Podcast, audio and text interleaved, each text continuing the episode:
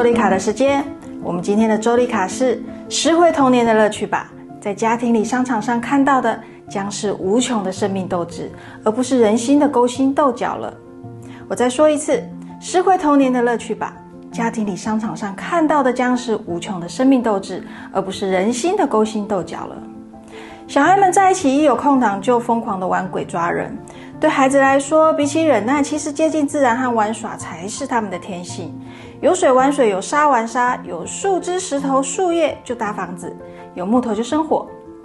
玩，大人小孩都爱，但是每个人爱玩的项目不一样，可能是唱歌、跳舞、看书，也可能是极限挑战运动或者潜水、钓鱼。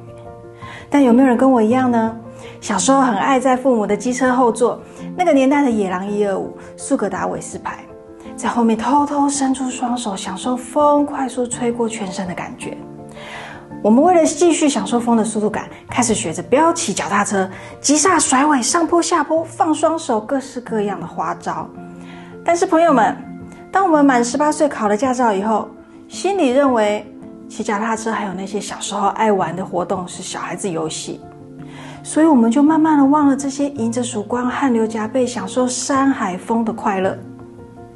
我们成年的忙碌生活让我们有点喘不过气，带着这样子压抑的情绪和疲劳感，我们忍着下了班回到家里，很自然的，我们跟父母亲、孩子、伴侣们的相处都会掺杂着真心假意的笑容、敷衍的互动，让关系越来越疏离。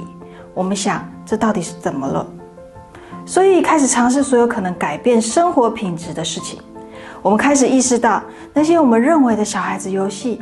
可能可以释放我们的压力，于是我们又重新一个一个的找回我们小时候喜欢的事情，可能是爬山、露营、唱歌、跳舞、讲烂笑话，很无聊。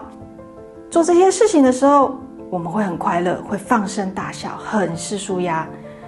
朋友们，有机会就继续跟着孩子们一起玩鬼抓人，一起飙起脚踏车直冲山顶，继续享受风的速度感吧。